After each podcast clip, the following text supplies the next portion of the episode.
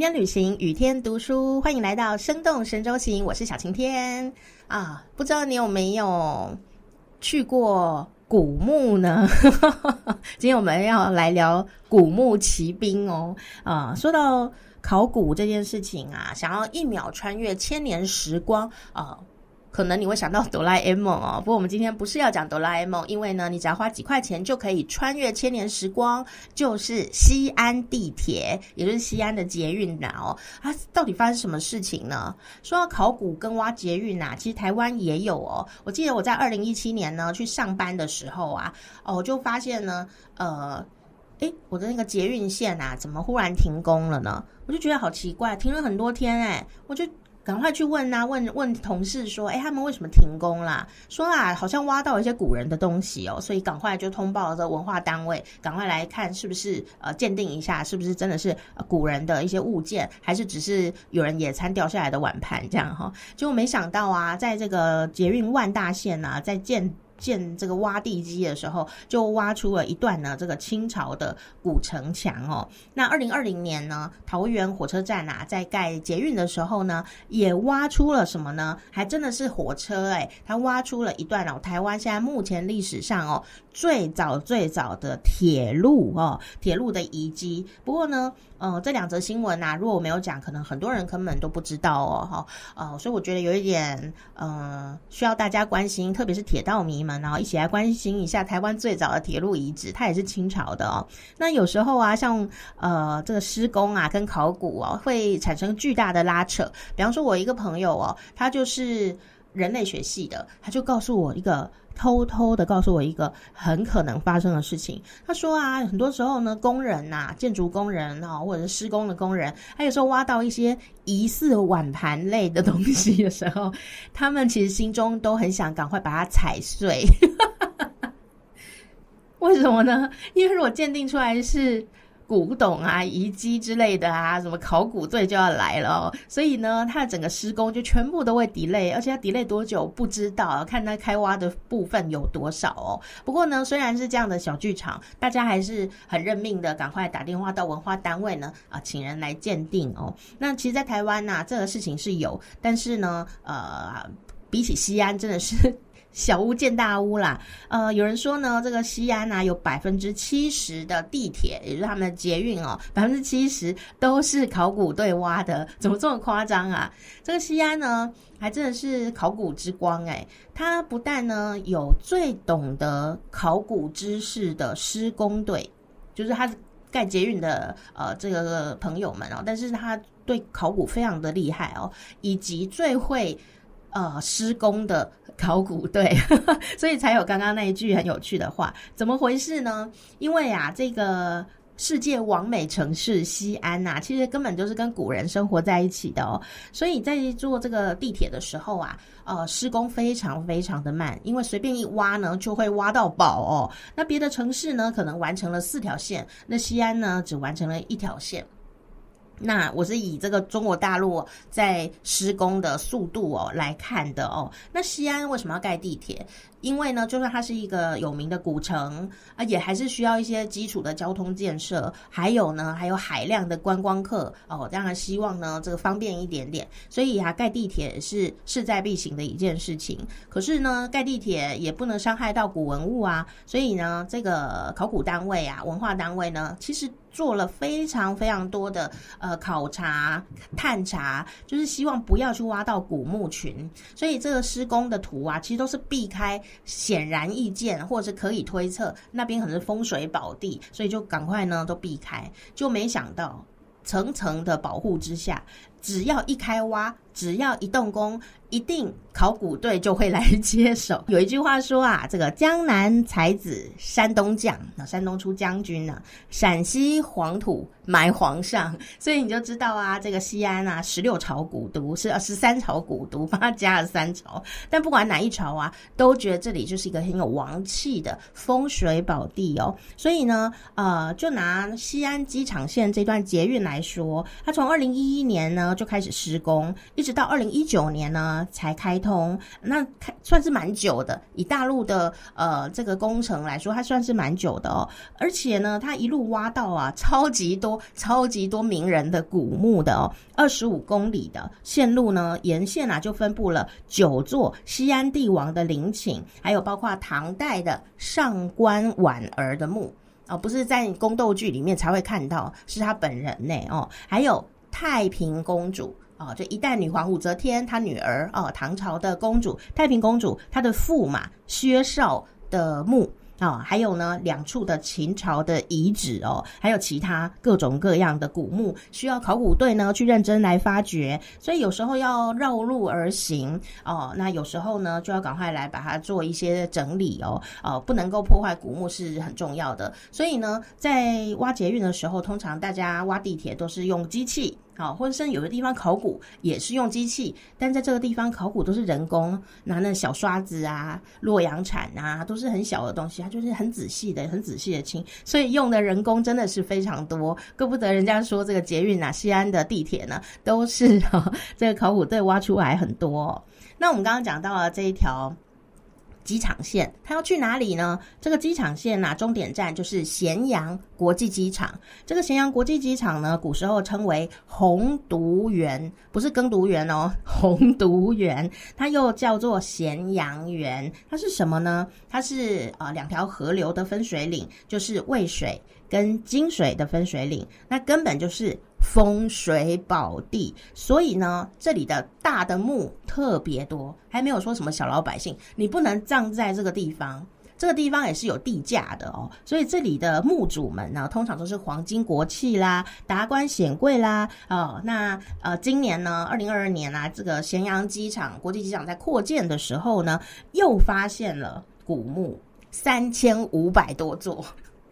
要超时谁呀？三千五百多座哦，那工地呢，就一秒变成了巨大的考古现场哦。那这考古的任务啊，还是非常艰巨的哎。呃，那开发其他条的捷这个地铁路线的时候，也有一次挖出一千多座的呃古墓哦，这个实在是。古人也觉得非常的辛苦哦，现代人更辛苦哦。那刚刚讲到这个洪都园呐，其实早在汉朝的时候呢，就陆陆续续的在上面修筑了你都听过的这些人的坟墓哦，这个古墓哦，陵墓啊，汉高祖刘邦的长陵、汉惠帝的安陵、汉景帝的杨陵、汉武帝的茂陵以及汉昭帝的平陵，号称。武陵啊，武陵。那这个魏晋南北朝的时候啊，一直到隋唐时期呀，这里呢又成为了长安哦，这个京城啊，长安附近的叫做高级墓葬区。也就是呢，那个唐朝的诗人白居易在《琵琶行》里面呢，就讲到了武陵年少。争缠头，那个武陵啊，就是指这里。好，那所以这也算是这个墓葬区东的蛋黄区，算是这种豪宅区就对了。然后我想呢，有这么多的古墓哦，那真的是武陵啦。你讲武陵嘛，哇，很灵验的感觉。这里呢，发掘出哦，总共有战国两汉哈，西晋十六朝啊，十六国，北朝、隋唐、宋、明清三千六百四十八座的古墓葬，出土的文物竟然高达一万六千余件哦。那虽然呢，这个地铁开挖前都已经做好了万全的准备，但是只要一开挖，就会有古墓葬的这个群落。那有时候啊，这个施工队啊，啊，开挖个三天啊，就发现了啊，有个要考古的地方啊，考古队就进来。考古队进来可能就呃十天半个月了以上哦，可能以年来计算，然后终于呢整理好了哦，处理好了以后啊，这个施工队又进来，就铲子才一下去说，哎，上一次挖到的是汉朝的古墓哦，这个铲子第二次下去，哎呀是是战国的古墓，所以考古队只好又再进来哦，实在是非常的奇妙，这个地下的世界不是 B B one B two 而已哦，它一层一层的各个朝代都有哦，可能呢比。这个地面上的人哦 住的还要多，真的是非常非常的呃精彩的一个地方哦。那当然呢，除了呢呃这样子的一个捷运路线以外啊，其实也有一些朋友哦，这个网友就说啊，哦呃，如果你要在西安呢买这个呃预售屋哈，呃，请你呢还是要特别的小心哦。为什么呢？因为啊，这个预售屋啊，房子都是还没有盖起来的哦，所以有可能呢，这个买下去以后啊，这个建案呐一挖土，马上又又有考古队进驻，又变成考古现场。那你的这个预售屋到遇到什么时候才能来住，我们就不知道，实在是有点辛苦啦哈。但是呢，想到可以跟着呃历史上的古人啊靠得非常非常的近哦，也是一种。很特殊而且很珍贵的状况。那这个古墓啊，和这些考古文物啊，呃，非常充满在西安的呃朋友的生活当中啊。特别说呢，像这个皇后之玺，皇后的玉玺，这个玉玺哦，那乳白色，非常的漂亮哦。结果他是怎么出现的呢？他是有一天有一个小朋友要去上课啊，说爸爸再见，然后就去上课，就走在路上呢，小朋友都很爱踢东西啊，踢踢石头啊，啊有点小调皮，一踢呢踢出了这一颗皇后之玺，真的非常的夸张啦哦。但是这个皇后之玺非常珍贵哦，所以它现在是列为哦不能够出中国大陆的哦，不出国的这种珍贵文物哦。那。呃，他们怎么去在这些充满古墓的地方生活呢？据说呢，之前呢，啊，还有很多朋友哦，会在这个汉高祖刘邦的这个长陵上面啊采野菜，因为上面有长出了一些菜哦，他们就会去采摘，呃，来呃，透过这个老祖宗哦喂养自己的肠胃哦。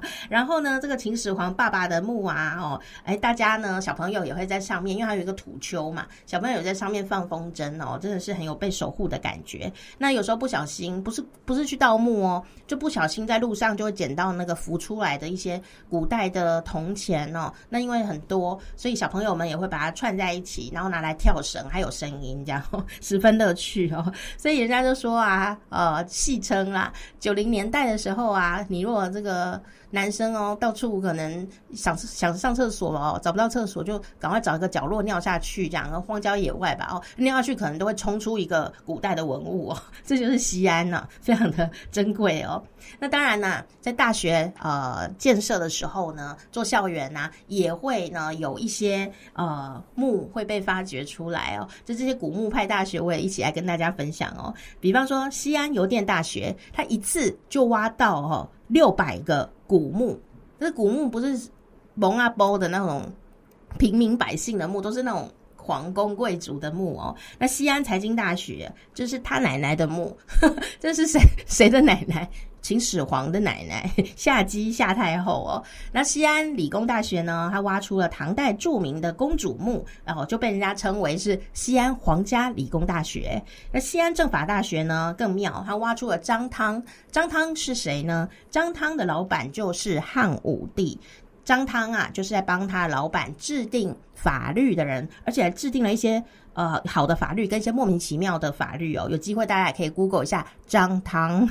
那汉武帝呢，叫他制定法律嘛，那又在这个呃政法大学，所以那些念法律的同学们呢，到了期末的时候，据说他们都会去张汤的蒙白，就是他的墓碑前面呢。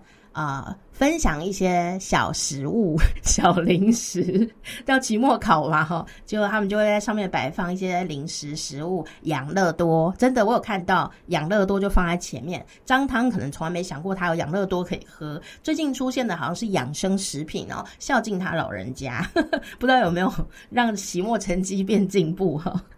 陕西考古博物馆呢，最近也开幕了哦。这个是神州大地上呢第一座以考古为主题的博物馆，里面呢目前有五千多件文物展品，我相信它会越来越多哦。那其实我觉得整个西安呐，盖上屋顶就整个就是博物馆，它到处都是文物哦，到处都是呃珍贵的呃，让我们呢可以好好的来欣赏的呃各种的建筑哦。那当然呢，西安也是考古系同学的梦。换工作场域哦，据说因为人实在很缺，所以考古系的同学大一就可以呃去考古现场参与这些考古活动哦，花几块钱呢，你就可以搭上哦穿越千年的时光列车，这实在是非常特殊的一个体验哦。那当然讲到这边呢，可能你会想说，哎呦。西安这么多坟墓，会不会阴森森的啊？哦，会不会很恐怖啊？我一开始呢做这一集节目的时候，做到这里，我也是觉得，哎呦，如果我很敏感，我是 去了以后会觉得很冷还是怎么样哦？